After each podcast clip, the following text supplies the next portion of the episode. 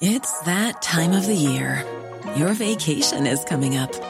You can already hear the beach waves, feel the warm breeze, relax, and think about work. You really, really want it all to work out while you're away. Monday.com gives you and the team that peace of mind. When all work is on one platform and everyone's in sync, things just flow wherever you are. Tap the banner to go to Monday.com.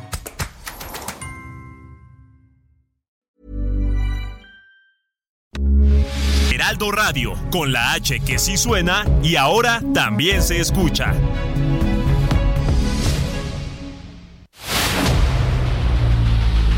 El dedo en la llaga. Había una vez un mundo en el que nadie creía. Un país de historias inexplicables. Una nación con personajes asombrosos.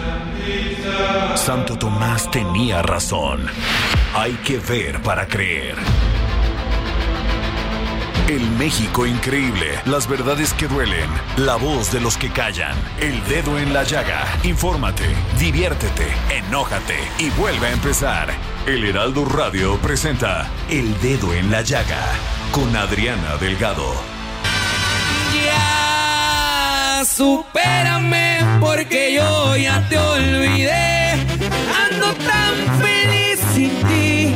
Deberías hacerlo tú también. Esta historia se borró y no pienso escribirla otra vez. este martes 6 de junio del 2023 estamos escuchando al grupo Firme con esta canción muy ad hoc por él. Porque hoy el presidente Man- Andrés Manuel López Obrador la puso para que ya lo supera la oposición. Y entonces así los recibió. ¿Cómo ves? Jefe Raimundo Sánchez Patlán, Samuel Prieto, muy buenas tardes aquí en El Dedo en la Llaga. ¿Qué tal, Adrianita? Un gustazo estar contigo y con tu auditorio. Samuel Prieto. buenas tardes. Bueno, pues nos vamos rápidamente a un resumen noticioso con Héctor Vieira. El presidente Andrés Manuel López Obrador anunció que en el último año de su gobierno va a tener tres prioridades, terminar las obras, fortalecer programas del bienestar y aumentar el salario de los burócratas. Dijo que entre otras cosas, también se van a revisar los fondos de pensiones. Durante su conferencia matutina de este martes, el presidente López Obrador informó que la reunión que sostuvo la noche de este lunes con Marcelo Ebrard, Claudia Sheinbaum, Adán Augusto López, Ricardo Monreal, gobernadores y dirigentes partidistas, fue para convocar a la unidad y aclarar que rumbo al proceso de elección del candidato no habrá imposiciones. En otros asuntos, el mandatario afirmó que tanto el subsecretario de Derechos Humanos de la Secretaría de Gobernación, Alejandro Encinas, así como él, atenderán nuevamente a los padres de los menores que murieron durante el incendio de la guardería ABC en 2009. Así los números, Morena y sus aliados han incrementado de manera exponencial el número de estados que gobiernan, por lo que llegarán a las elecciones presidenciales de 2024 encabezando 23 entidades, donde habitan más de 90 millones de mexicanos. En contraste, al PRI solo le quedan dos, Durango y Coahuila, con casi 5 millones de mexicanos, mientras que el PAN pasó de 8 a 5 gubernaturas y de 29.7 a casi 16 millones de habitantes gobernados. Luego de más de dos meses de no sesionar por falta de tres integrantes, el Pleno del Instituto Nacional de Transparencia, Acceso a la Información y Protección de Datos Personales, INAI, efectuó este lunes una reunión extraordinaria en cumplimiento de tres órdenes judiciales. Recordemos que desde el pasado 1 de abril, el Pleno del INAI se encuentra sin tres integrantes porque el Senado tiene pendiente su nombramiento. Padres de los 49 niños fallecidos en el incendio de la guardería ABC señalaron que no buscan dinero sino justicia. Ante la Suprema Corte denunciaron que a 14 años de la tragedia ninguno de los responsables está en la cárcel. La Fiscalía General de la República mantiene en etapa complementaria la investigación por estos hechos y apenas hay dos exfuncionarios del Instituto Mexicano del Seguro Social bajo proceso penal. A medio año de que concluyan las obras del tren Maya, Alstom, empresa encargada de fabricar los vagones, prepara el traslado de los primeros cuatro carros que se enviarán desde Ciudad Sagún en Hidalgo hasta el taller cochera en Cancún, donde llegarán el próximo 8 de julio. Para eso, se utilizarán plataformas que cargarán 50 toneladas por carro. Y bueno, regresamos aquí al dedo en la llaga. Son las 3 de la tarde con 4 minutos. Samuel Prieto. Ah, pues fíjate que hoy tenemos en la línea del dedo en la llaga esta investigación de CEO Research eh, que hizo su más reciente entrega este 5 de junio sobre la medición, el ranking de los 39 gobernadores mejor posicionados. Ya te digo quién es. Mauricio Vila. A ver, veamos, si estoy veamos. en lo correcto, pero tenemos ya eh, en la línea al maestro Alejandro Rodríguez Ayala, que él es este, pues, uh, eh, director de CI Research, para que nos cuente sobre este asunto. ¿Cómo está, maestro? Muy buenas tardes. ¿Cómo les va? Muy buenas tardes. Un placer saludarles, Oiga, un placer platicar gracias. con toda la gente del dedo en la llaga. Y eso que no había visto, ¿eh? Pero me imaginé que era Mauricio Vila quien estaba pues en el primer lugar de desempeño. Ahora, la verdad ha hecho un gran gobierno Mauricio Vila, ¿no, jefe Raimundo? Así es, está en el primer sitio con una aprobación del 68%. Estamos hablando de que 7 de cada 10 yucatecos están pues contentos con la con la gestión que ha llevado hasta el momento el gobernador Mauricio Vila. Así es, maestro Alejandro Rodríguez, ¿cómo se cómo se hizo esta medición? Claro, mira, eh, es una medición, ya es la número 39 que hacemos eh, desde que iniciamos con este trabajo para evaluar el desempeño de los gobernadores y deriva de un cuestionario que realizamos mes con mes y que tratamos de que contesten, o mejor dicho, no tratamos, hacemos que nos contesten, o esperamos hasta que nos contesten 19.200 mexicanos, 600 por cada estado de la República, para poder, eh, con el mismo cuestionario, saber qué tan bien están trabajando los mandatarios del país. ¿Qué les preguntamos específicamente?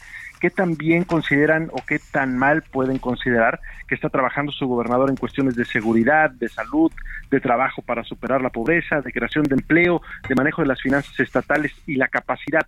Esos rubros en conjunto son los que nos dan las calificaciones finales, eh, promediadas por supuesto, y donde podemos decir que desde hace ya 15 mediciones a la fecha, Mauricio Vila no encuentra rival. Mauricio Vila es el gobernador de Yucatán, es el que se encuentra desde hace 15 mediciones a la fecha en la primera posición con este 68% de aprobación, derivado también principalmente de que cuando le preguntamos a los yucatecos cómo se encuentran en el tema de seguridad, por lo menos 9 de 10 nos aseguran que se encuentran en excelentes condiciones. Eso le da altas calificaciones a Mauricio Vila y por eso aparece desde hace un tiempo a la fecha muy bien en materia de seguridad y muy bien en el ranking de desempeño de, Campaigns and Elections, de forma tal que ocupa la primera plaza. Cuando hablamos de los 10 primeros gobernadores, de los 10 mejores evaluados, les puedo dar un resumen rapidísimo que son en esos 10 hay cinco mujeres por primera ocasión, cinco de las siete gobernadoras están en el ranking de los 10 mejores posicionados. Ahí también podremos encontrar cinco gobernadores panistas, cuatro gobernadores de Morena y un gobernador de MC, que es el caso específico de Nuevo León. Eso es a grandes rasgos lo que podemos encontrar y si vamos por nombres vamos a encontrar a Mauricio Vila, el gobernador de Yucatán en primera posición, seguido de Tere Jiménez, que también está bien evaluada en materia de seguridad, la gobernadora de Aguascalientes en segundo, Samuel García, cuyo fuerte es el tema de la generación de empleos en la tercera posición, el gobernador de Nuevo León, seguido por Marina del Pilar Ávila de Baja California en cuarto, eh, Diego Sinué de Guanajuato en quinto, Claudia Sheinbaum, eh, la jefa de gobierno de la Ciudad de México en sexto, Mauricio Curi de Querétaro en séptimo, Maru Campos en octavo, la gobernadora de Chihuahua, estrenándose en este top ten Mara Lezama, la gobernadora de Quintana Roo, y eh, en la décima posición un gobernador prácticamente nuevo, no tan nuevo como los recién electos, pero Sergio Salomón Céspedes, el mandatario de Puebla, en la posición 10 con el 59% de aprobación, es lo que podemos encontrar en este ranking, en esta medición número 39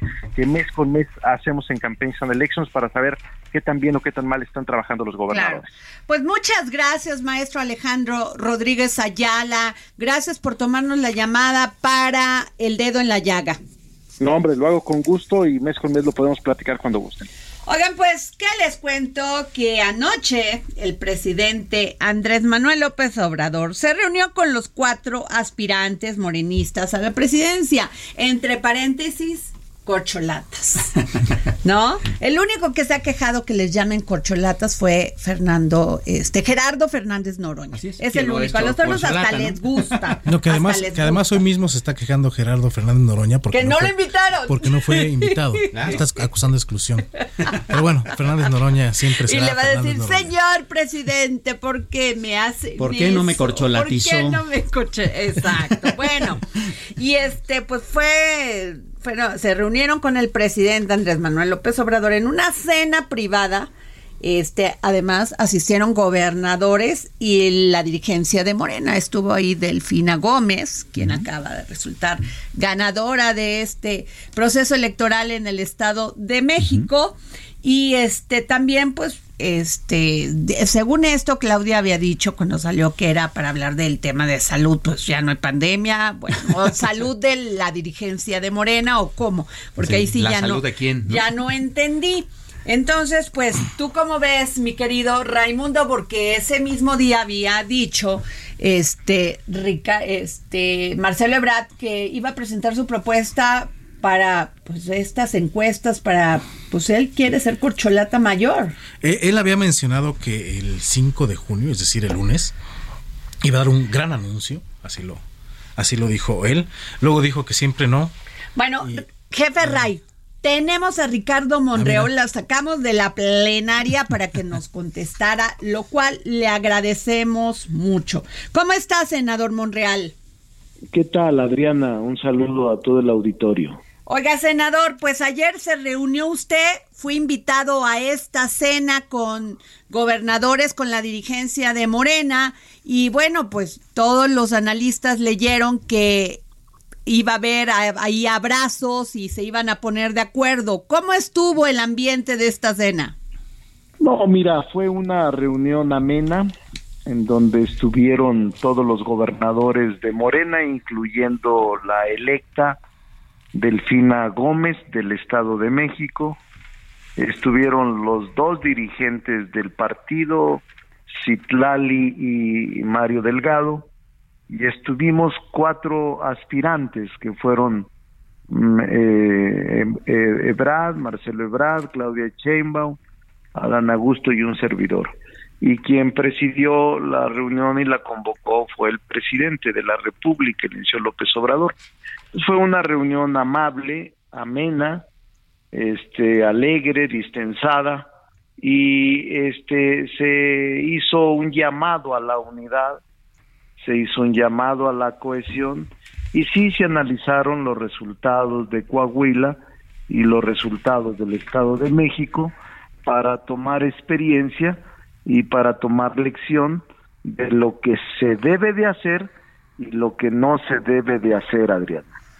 Senador Raimundo Sánchez, aquí servidor, eh, para preguntarle, ¿se habló en esta reunión, eh, porque por ahí un periódico lo mencionó, de posibles renuncias de, o que prácticamente el presidente les había eh, pues sugerido renunciar a sus cargos para poder competir en igualdad de condiciones o no se mencionó? ¿Se mencionó o no se mencionó eso, senador?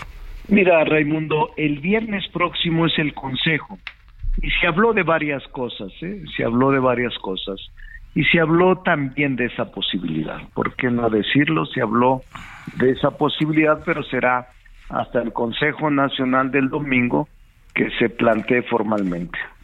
O sea, el presidente sí sugirió renunciar a sus cargos. No solo el presidente, este, ya era una propuesta que venía formulando Marcelo Ebrard en semanas pasadas y se retomó la el comentario porque fue una reunión sin protocolo, distensada, sin una formalidad del orden del día, simplemente se expresaban ideas y se expresaban puntos de vista.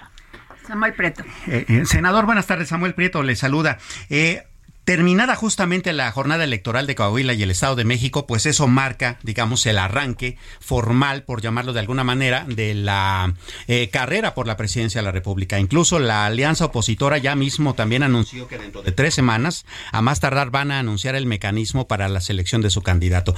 En ese marco se da esta cena de, pues, las llamadas corcholatas con todos estos funcionarios, con el presidente de la República.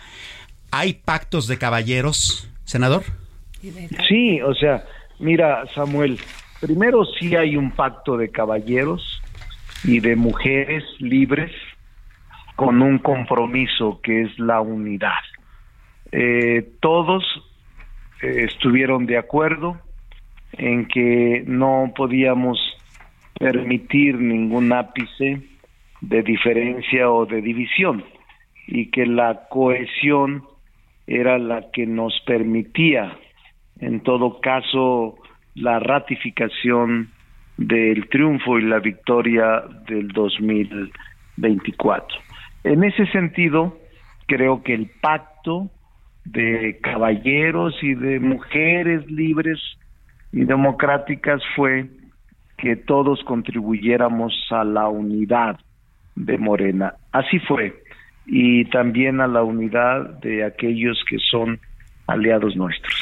Ricardo, has estado visitando, senador Ricardo Monreal, se ha estado visitando todo el país, este, buscando este apoyo para la encuesta. ¿Tú cuál crees que está equilibrado este proceso? Mira, lo que ayer hablamos, sí, de lo que ayer comentamos, nadie se opuso, nadie se mostró inconforme o nadie protestó.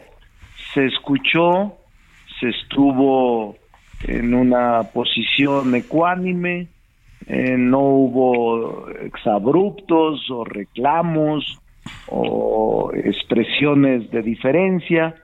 Creo que al contrario, el sentimiento común y la sensibilidad de todos era lo importante que era caminar juntos. Senador, eh, yo le quiero preguntar, ¿cómo siente usted ahora con la posición en donde lo están ubicando las encuestas? En el suplemento de El Heraldo, que sacamos, por cierto, ayer, que trae una encuesta de del Heraldo de México con poligrama, se le menciona a usted con un 10%. ¿Cómo siente ahora con esos números en las encuestas, senador? Mira, yo siempre respeto las encuestas. Algunos me colocan como el Heraldo en 10%, otros en 12 e incluso algunos con menos. Pero no tengo problema. Eh, creo que en la medida en que se acerque y se formalice el proceso, la gente va a tomar decisiones. Y yo estoy tranquilo. La gente al final es la que decide y a ella me voy a tener en el caso de que así se resuelva en los próximos meses. Y entonces, este senador, hablando justamente de encuestas, y curiosamente se lo preguntamos, o bueno, mejor dicho, a propósito, se lo preguntamos a quien estaba más en desacuerdo con ese método de selección del candidato. ¿Qué piensa usted ahora de la selección de la, eh, de la selección de candidato mediante encuesta? Yo no he cambiado de opinión. Yo dije que si la encuesta la hacía de manera exclusiva el partido no lo no participaría dije que si la encuesta la organizaba, la cantaba y la expresaba, la organizaba, el partido exclusivamente no, no participaría. Pero que sí podría hacerlo si hubiese una batería de encuestas externas, profesionales, que fungieran como encuestas espejo. Eso es lo que dije y eso lo sostengo sigo pensando lo mismo. Ricardo, hubo este sensibilidad a este tema ayer en la cena porque la dirigencia Marcelo ha señalado a Mario Delgado que ni siquiera le toma las llamadas poco sensible ante este proceso. Mira, yo observé, Adriana, un ambiente de camaradería. Ok. Quizá porque ahí estaba el presidente encabezando la reunión, la cena, pero observé un ambiente de amistad, de sensibilidad, de compañerismo. En ningún momento observé una actitud eh, desafiante o una actitud eh, de hostilidad para con alguno de los que ahí estábamos. Al contrario, creo que fue muy relajada la reunión. Pues, este, Raimundo, eh, Samuel, ¿quieren preguntar? Bueno, pues muchas gracias, Ricardo Monreal, senador Ricardo Monreal. Gracias por tomarnos la llamada.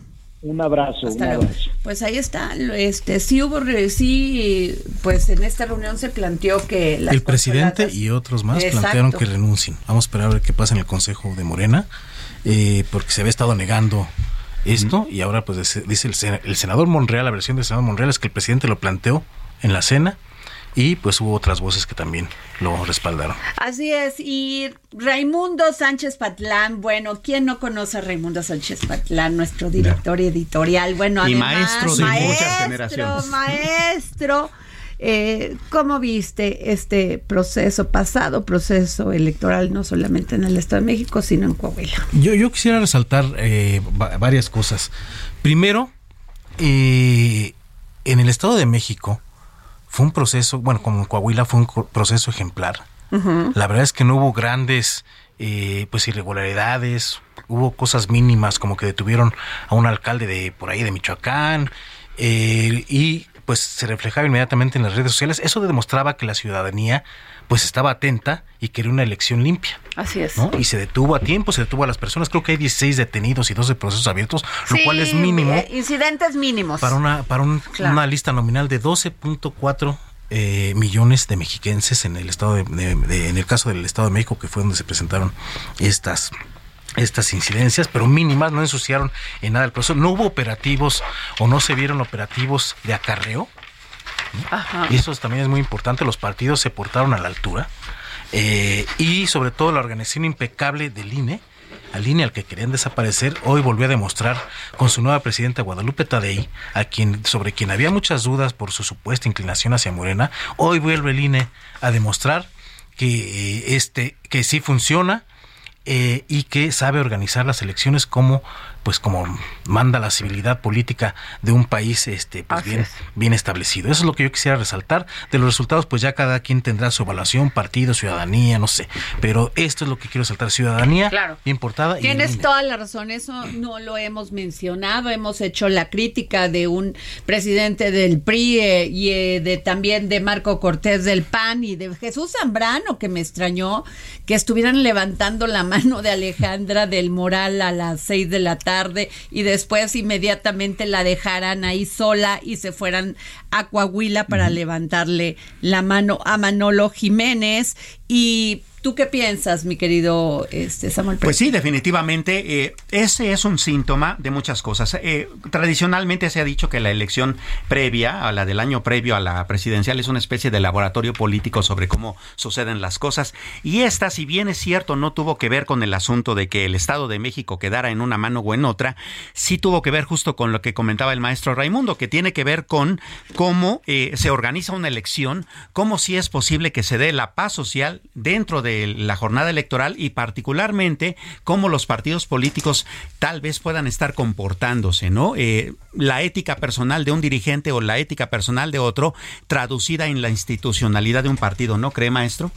Así es, y sobre todo hay que, subrayar eh, esta, pues finalmente se menciona que hubo menor participación ciudadana, pero la ciudadanía estuvo atenta, estuvo cuidando su elección, eh, estuvo eh, también funcionando, hay que decirlo, el PREP en tiempo y forma, el conteo rápido estuvo en tiempo y forma, y fueron victorias contundentes tanto en Coahuila como en el Estado de México, que nadie puede regatear, que nadie puede iniciar un proceso o tratar de, ganarlas en, los tribunales. Están los ganadores muy claros y bueno, pues así es la democracia eh, y hay que, hay que pues resaltar que hay un instituto que sabe organizar elecciones y la sabe organizar muy bien. Claro, lo cual también podría decir eh, que nos daría un pequeño respiro sobre cómo se comportaría el árbitro electoral, haya o no una elección cerrada en el 24, ¿no? Así es, y bueno, esperemos que todo transcurra pues como, como fue en esta ocasión, con campañas tranquilas y procesos transparentes. Claro, pues vamos, que eh, el asunto de las urnas siempre es una cuestión que, que polariza a los mexicanos, pero al parecer estamos mostrando una civilidad que va más allá justamente de esa polarización que de repente vemos o en las mañaneras o en las redes o en, las en los taxis. Así es, y eh, la verdad es que, que en las urnas es donde se demuestra eh, pues de qué está hecho este país. Claro. Claro, y eso es justamente lo que se demostró el de ayer. Pues, eh, maestro, hay muchísimo que analizar al respecto de estos temas, así es de que, bueno, vamos a continuar dialogando sobre estas cuestiones. Pero antes de eso, si le parece bien, son las eh, 3 de la tarde con 24 y medio minutos. Vamos a una pausa. No le cambie, no nos tardamos. Te juro que ya no te quiero ver. Si de todos lados ya te bloqueé, no sé cómo sigues pensando que me tienes a tus pies. Ya supérame porque yo ya te olvidé. Ando tan feliz sin ti. Deberías hacerlo tú también. Esta historia se borró y no pienso escribirla otra vez. Supérame y deja hablar mal de mí. Tienes que saber perder, igualito que sabes mentir. Ya cambié de corazón y tú no vuelves a entrar aquí. Sigue a Adriana Delgado en su cuenta de Twitter. Arroba Adri Delgado Ruiz. Además, te invitamos a enviar tus opiniones y comentarios en texto o por mensaje de audio a través de WhatsApp al 55 2544 3334. Y si quieres escuchar El Dedo en la Llaga de El Heraldo Radio en cualquier momento y There's never been a faster or easier way to start your weight loss journey than with PlushCare.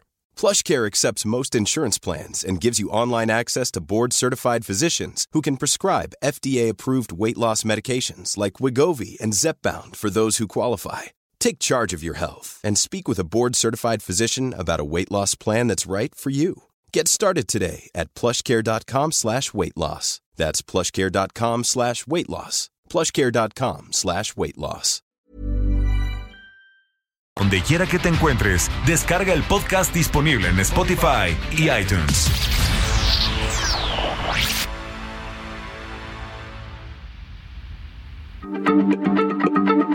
Heraldo Radio, la H se lee, se comparte, se ve y ahora también se escucha.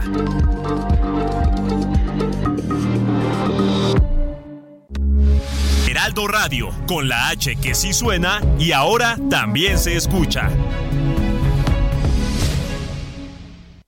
Sigue a Adriana Delgado en su cuenta de Twitter en arroba Adri Delgado Ruiz. Y envíanos tus comentarios vía WhatsApp al 55 25 44 33 34 o 55 25 02 21 04. Adriana Delgado entrevista en exclusiva al alcalde de Coajimalpa, Adrián Rubalcaba Suárez. Coajimalpa, por un lado vemos manchas urbanas con mucha pobreza, vemos Santa Fe, lo nuevo, así le llaman, lo moderno de México. ¿Cómo se construyó todo esto y en tan poco tiempo? Eh, yo llegué a Coajimalpa en el 2006. Me tocó ser director general jurídico de gobierno con un eslogan de gobierno en aquel entonces que decía la provincia de la Ciudad de México. Hoy, eh, casi 20 años después, eh, podemos decir que Coajimalpa es el centro financiero más importante de América Latina. Hemos hecho un gran esfuerzo para que una ciudad en el poniente de la capital de México tenga grandes inversiones extranjeras, generaciones de empleo y tratar de potencializar eh, las capacidades que tenemos en esta demarcación. Los últimos 12 años para Coajimalpa han sido sumamente cruciales, restaurantes, hoteles, empresas importantísimas a nivel internacional se han establecido en nuestra demarcación y han generado, ha generado algo que para nosotros es muy importante, no solamente la inversión, la infraestructura que tenemos, parques extraordinarios como la mexicana, sino también empleo. Y Coajimalpa, a pesar de que todavía tenemos zonas marginadas, pueblos originarios con características de, de mucha tradición, eh, comunidades agrarias, ejidos, pueblos, barrios, zonas residenciales y este centro financiero. A pesar de todo esto, tenemos una gran característica. Somos la única alcaldía que genera suficientes empleos para cubrir el 100% de la demanda de empleos que requerimos en nuestra demarcación. Jueves, 10.30 de la noche, El Dedo en la Llaga, Heraldo Televisión. Ya estamos de regreso aquí en El Dedo en la Llaga de Adriana Delgado. Y bueno, Héctor Vieira, ¿en qué otros eh, temas estamos poniendo hoy El Dedo en la Llaga? Al cumplirse tres años del llamado al conazo del gobierno encabezado por Enrique Alfaro en la Plaza de Armas del centro de Guadalajara, agrupaciones civiles instalaron un antimonumento para recordar cuando policías estatales y de la Fiscalía Local reprimieron y desaparecieron a varias personas durante horas, sin que hasta ahora exista castigo para los responsables. Los habitantes del ejido Colorado, ubicado en el municipio de Coatzacoalcos, en Veracruz, denunciaron la contaminación de sus afluentes por descargas industriales procedentes de la represa de desechos de roca fosfórica de la empresa estadounidense Inofos y las plantas del complejo petroquímico Morelos, que provocan que las aguas grises escurran hasta zonas de manglares, esteros y finalmente lleguen al mar afectando las actividades agropecuarias. Ejidatarios y comuneros del Estado de México, así como de la alcaldía Coajimalpa de la Ciudad de México, bloquearon este lunes la autopista y la carretera libre México-Toluca en ambos sentidos. Esto durante casi seis horas a la altura de la caseta de la venta para exigir a los gobiernos mexiquense y federal frenar la tala en la región del bosque de agua, que integra la masa forestal de los estados de México y Morelos, al igual que de la capital del país. Al cumplirse 22 meses de la desaparición de Vicente Besoástegui, opositor a la presa La Parota en Guerrero, su esposa Samantha Colón acusó que el gobierno estatal todavía no otorga las medidas cautelares emitidas por la Comisión Interamericana de Derechos Humanos en noviembre de 2021. El gobierno federal hizo oficial una serie de estímulos fiscales a través de los cuales se busca promover la inversión en los polos de desarrollo del corredor interoceánico del Istmo de Tehuantepec, que incluyen las exenciones de pagar impuestos sobre la renta y al valor agregado. El peso inició la sesión de este martes con pocos cambios, mostrando una depreciación del 0.06% equivalente a 1.1 centavos, cotizándose alrededor de 17 pesos con 48 centavos por dólar, con el tipo de cambio tocando un máximo de 17 pesos con 49 centavos y un mínimo de 17 pesos con 43 centavos por unidad. Apple presentó las gafas de realidad mixta Vision Pro. Con ello, la compañía entra en una nueva categoría de producto, el cual se lanzará en 2024 por menos de 4 dólares. Investigadores del Centro Internacional de Investigaciones sobre el Cáncer e instituciones asociadas identificaron marcadores proteínicos en muestras de sangre que se asocian al cáncer de pulmón y desarrollaron un algoritmo basado en ellos para identificar personas que padecerán esta enfermedad. Pues estos son los temas en los que hoy estamos poniendo el dedo en la llaga. Maestro Raimundo Sánchez, estábamos justamente hablando sobre esta cuestión del panorama electoral y justamente ayer el Heraldo de México eh, publicó un suplemento súper interesante, bien completo, con estudios eh, demográficos bastante bien elaborados sobre cómo se ve el panorama hacia la elección presidencial de 2024, ¿no? Así es un suplemento muy oportuno porque ya estamos ahora sí que en la ruta de la sucesión presidencial eh, y nosotros lo sacamos el, el, día que prácticamente inicia ya esta pues este último tramo eh, para que se definan los candidatos del oficialismo y de la oposición. Claro. Y bueno, esta, este trabajo, muy bien elaborado por el Heraldo Media Group, también se dio en conjunción con eh, Poligrama. ¿Y qué le parece si nos comunicamos vía telefónica con Patricio Morales, que es consultor de esta empresa? Patricio, ¿cómo le va? Buenas tardes. Hola, muy buenas tardes.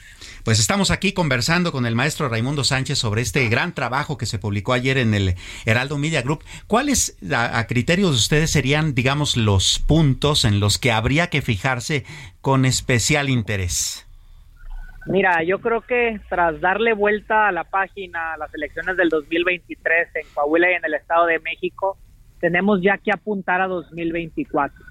Y cuando uno habla de 2024, normalmente nos centramos solo en un tema, que es la sucesión presidencial, incluso específicamente en el tema de las corcholatas.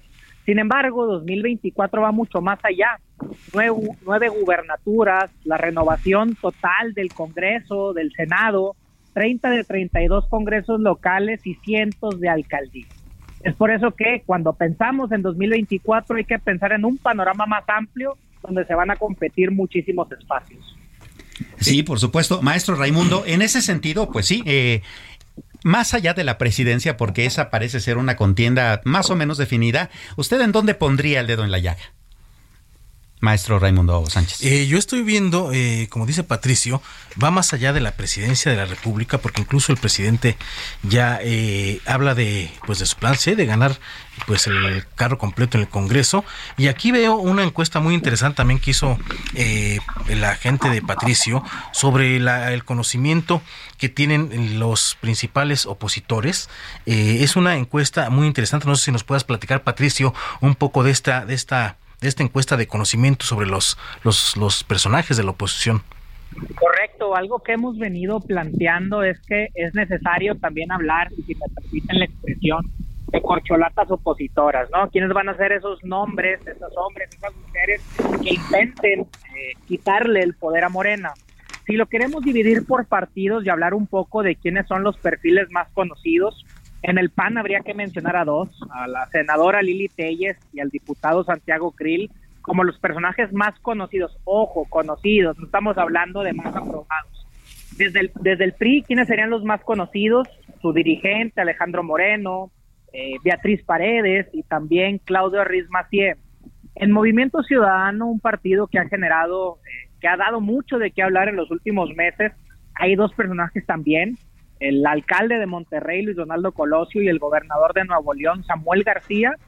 Y bueno, hay algunos personajes eh, del todavía existente PRD, como Miguel Ángel Mancera y Silvano Aureola.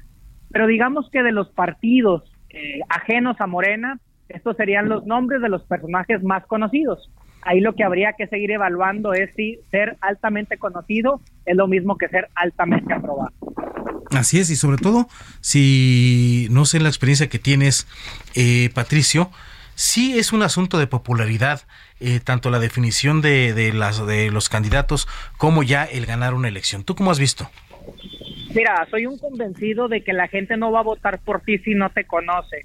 Sin embargo, es un error, eh, creo yo, de percepción el pensar que solo porque la gente te ubica va a ir y va a tachar tu nombre en una boleta acabamos de mencionar algunos nombres. Yo le preguntaría a la gente que nos está escuchando, bueno, si los identifica, ¿votarían por ellos? Por eso la pregunta que debería realizárselo, bueno, con los nombres que hay hoy, ¿quiénes serían los más competitivos desde el punto de vista de que puedan convencer a la gente, más allá de quién tiene más notas en medios, quién tiene más seguidores en redes sociales?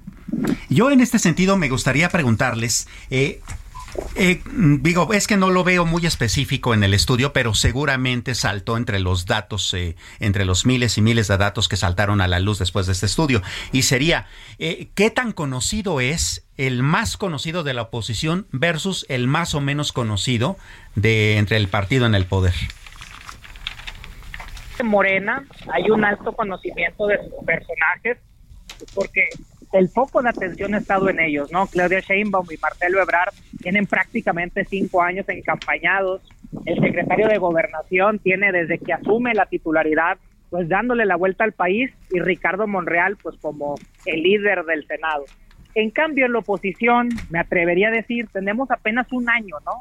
Un año en el cual estos personajes empiezan a alzar la mano y pues por eso podemos plantear una Lili Telles que hoy es la más conocida del PAN y la conoce el 46%.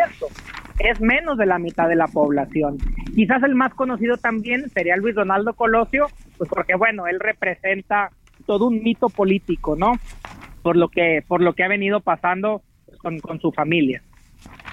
Claro, y en este sentido, maestro Sánchez, el hecho de que sean menos conocidos por desempeño jugaría en su favor o en su contra según la percepción esta que, habíamos definido de que no necesariamente por ser conocidos la gente votaría por ellos. Yo lo que... Dime, Patricio. No, no, no, disculpa, adelante. No, no, adelante, adelante, le ibas a decir algo importante. Yo lo, yo lo que comentaría aquí es que la oposición tiene que plantearse este escenario estamos a un año de la elección. Ellos deben de tener encuestas como esta en sus mesas, las dirigencias. ¿Quiénes son esos nombres que tienen mayor posibilidad de competirle a Morena? Y voy más allá. ¿Quiénes van a ser sus nombres en las gubernaturas, en las diputaciones, las senadurías y cada uno de los espacios que, van a estar pues en elección? Patricio, yo lo que veo aquí en esta, en esta encuesta que, realizaste, eh, la inclusión ya de un candidato ciudadano estamos hablando de Gustavo de Hoyos que lo incluyes también en esta en esta en esta pues ejercicio demoscópico y pues ahí también está ya la inclusión de los candidatos ciudadanos que mucho se ha hablado que la oposición tiene que abrirse a este tipo de, de personajes. Sí, esa es otra opción que han planteado sobre todo algunas cámaras empresariales, dirigentes empresariales, pues de buscar ciudadanos que bajo las siglas de los partidos tradicionales intenten ganar las elecciones. Aquí está el caso de Gustavo de Hoyos, a quien lo conoce uno de cada diez, y verdaderamente Gustavo de Hoyos tiene la intención de competir, debería de salir y abrirse ante la gente. Y hay algunos otros nombres, ¿no? Por ejemplo, quien también se destapó eh, hace algunas semanas, pues es Pedro Cerricijo, ¿no? Habrá que ver si en las próximas semanas algún otro ciudadano, alguien del ambiente de la sociedad civil, del empresariado, pues dice yo también me apunto más allá de los políticos que ya están en los partidos.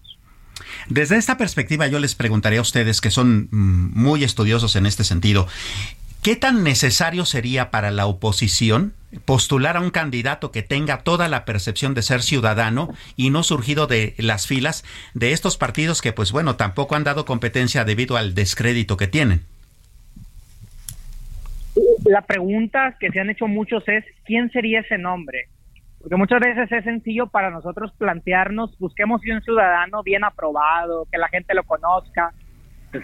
Yo creo que ya un año habría que decirnos, ¿y quiénes son esas personas? Enlistémoslas, porque si no, pues lo que hay son los nombres de los partidos, ¿no?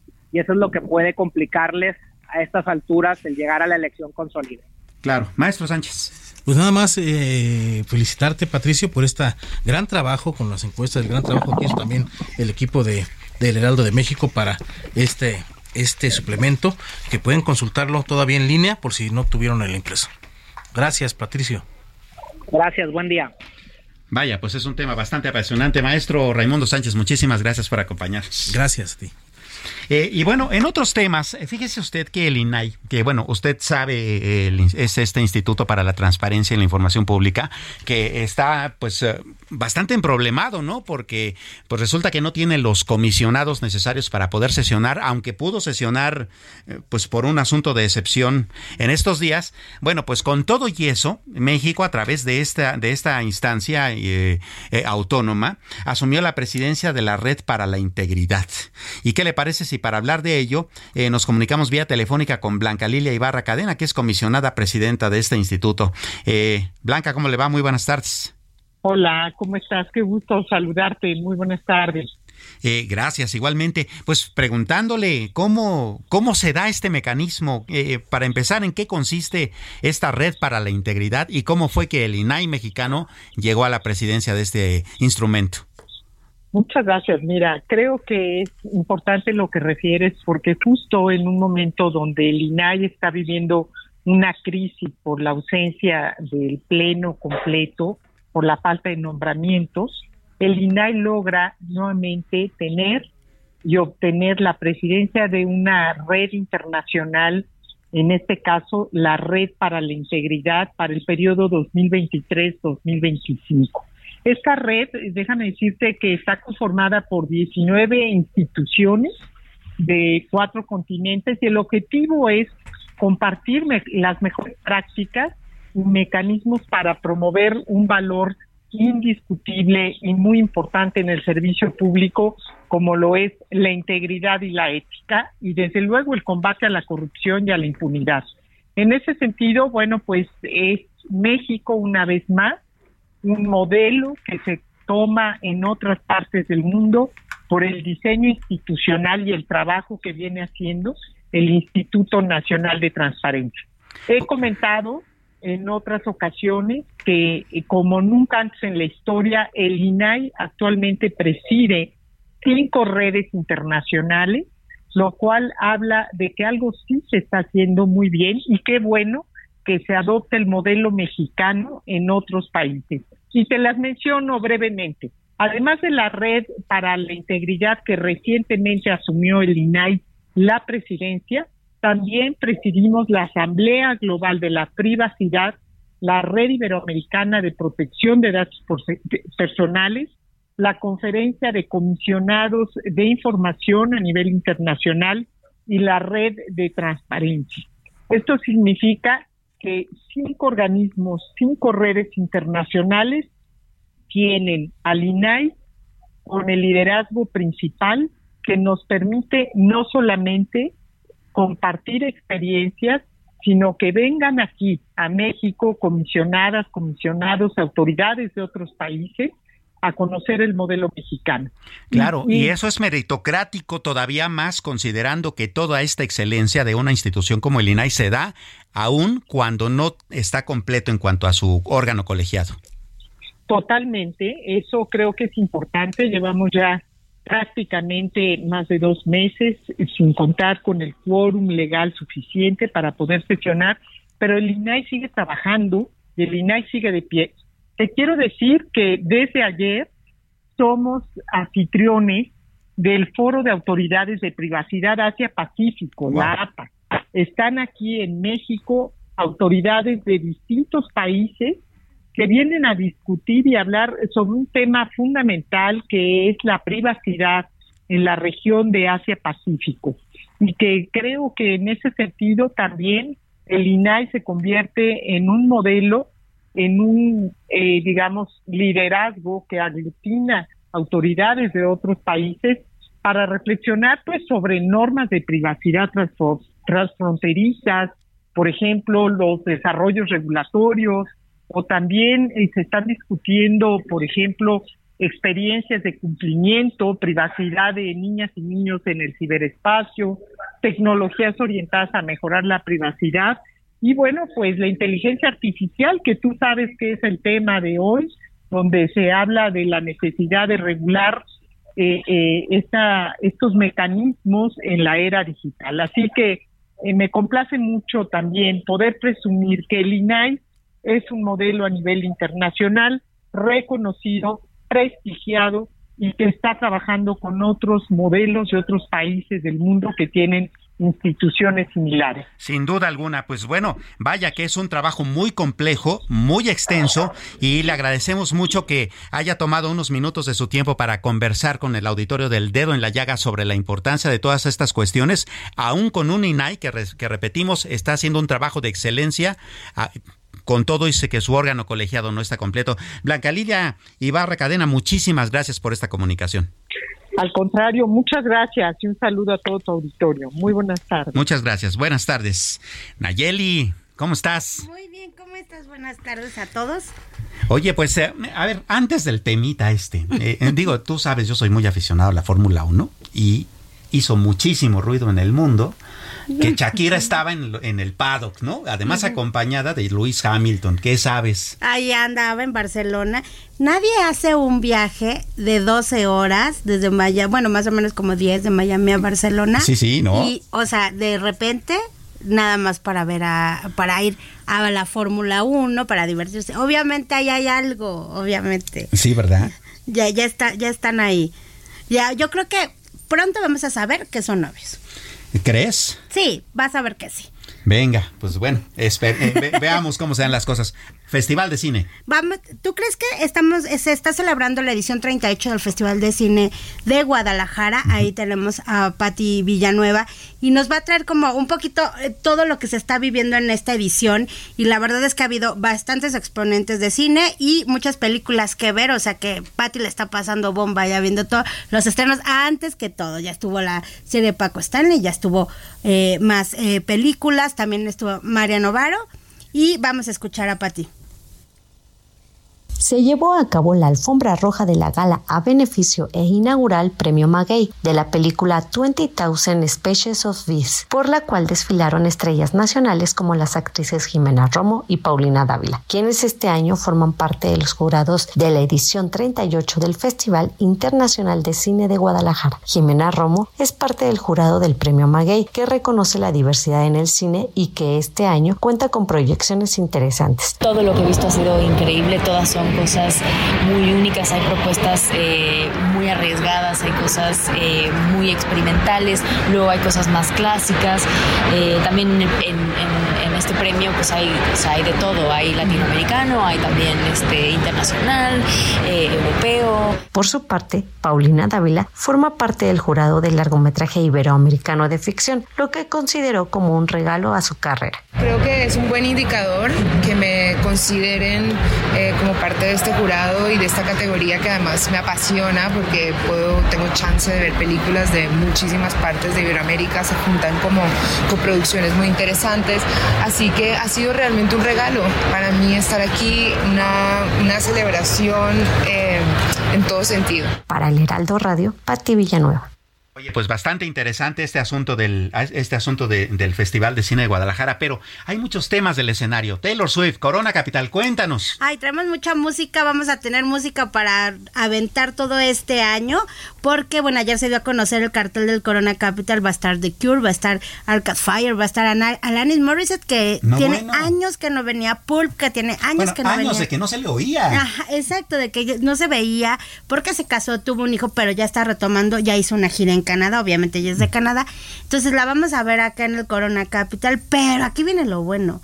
Mañana sale la preventa, la preventa, ya ves que hay 17 preventas Sí, sí, sí. antes de la venta. Y ahora con qué tarjeta, ¿no? o sea, la preventa, la preventa. Entonces va a ser una locura porque todas las redes sociales están vueltas locas porque son como esta generación de culto, íconos de, de la música. Claro. Todo el mundo quiere verlos. Porque The Cure ya tiene como seis años que no venía, Pulp tiene siete, Alanis tiene como diez. Entonces hay mucha gente Y que esa sí era ver. música, ¿no? Esa sí era música.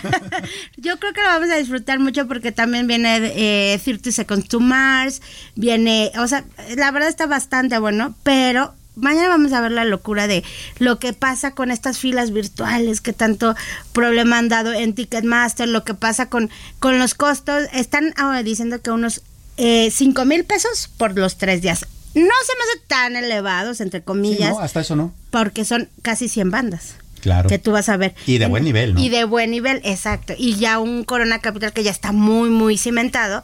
Entonces, pero mañana vemos la locura que va a haber con Taylor Swift la próxima semana y te voy a traer todos los detallitos porque las redes sociales van a explotar. Claro.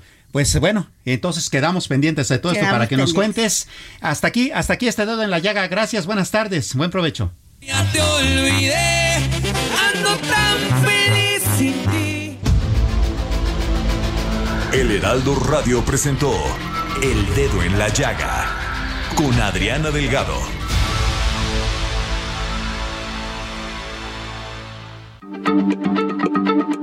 Heraldo Radio, la H se lee, se comparte, se ve y ahora también se escucha.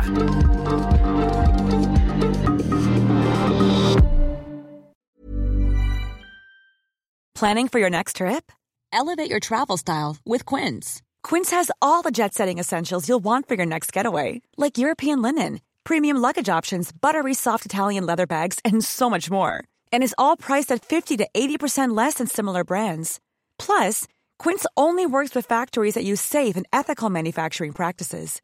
Pack your bags with high-quality essentials you'll be wearing for vacations to come with Quince. Go to quince.com slash pack for free shipping and 365-day returns.